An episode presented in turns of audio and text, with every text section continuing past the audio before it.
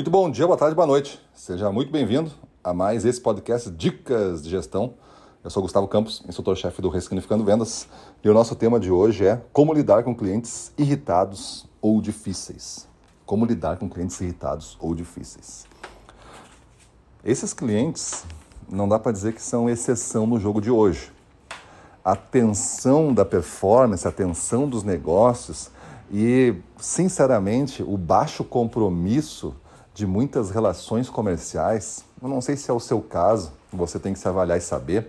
E eu não estou falando específico para você, mas eu estou falando do que eu vivo como consumidor, comprador de coisas pela, pelo e-commerce para entregar em casa a falta de compromisso, aí não importa de quem seja, se é da empresa, se é da transportadora, se é da distribuidora, se é da indústria, mas a falta de compromisso é um pouco generalizado, assim. São pouquíssimas empresas que fazem o que prometeram e só por isso se destacam num nível incrível. A gente já valoriza a, a Amazon como uma super empresa, eu valorizo. Por quê? Porque eles são capazes de entregar de um dia para o outro alguma mercadoria aqui em casa que eu faço um pedido às vezes às três da tarde, ele entrega de manhã no outro dia. Isso já está acima do esperado. Mas se ele entregasse em dois dias e cumprisse com isso, eu já ia achar fantástico. Tu entende? Que hoje a régua está muito baixa para tu fazer performance ser destacado. Só o que acontece é o seguinte: a gente promete em dois dias, entrega em duas semanas. E aí o cliente liga para você e, o, e, você diz assim, não, mas eu já botei para a transportadora, agora você usa o rastreador. Não importa que você botou com a transportadora, se você mandou a cavalo ou de drone. Você é o responsável de ponta a ponta. O cara não comprou da transportadora, ele não quer saber como é que vai ser transportado, ele comprou de você. Se você fez um pedido, ele não quer saber se a indústria atrasou, se não teve matéria-prima, se teve greve, se teve não sei o quê. Ele comprou de você. Você é o vendedor que foi lá e mostrou e ele confiou em você. Não dá para dizer depois que, olha, eu fui num médico, tenho uma doença grave, fui num médico e o médico fez todos os exames e aí fez um diagnóstico, eu não melhorei muito. Ele vai dizer assim: não, mas a culpa é do raio-x. O raio-x não foi bem tirado. Mas é que ele recomendou, ele aceitou o raio-x depois quando eu levei, ele fez o diagnóstico em cima do raio-x. Então é ele o responsável 100%. A gente não pode se isentar disso aí. E clientes difíceis, eles estão por quê? Cada vez parecem mais difíceis, cada vez menos fiéis. Porque essas relações estão se degradando. A gente não está brigando por elas, a gente tem que elevar o nível.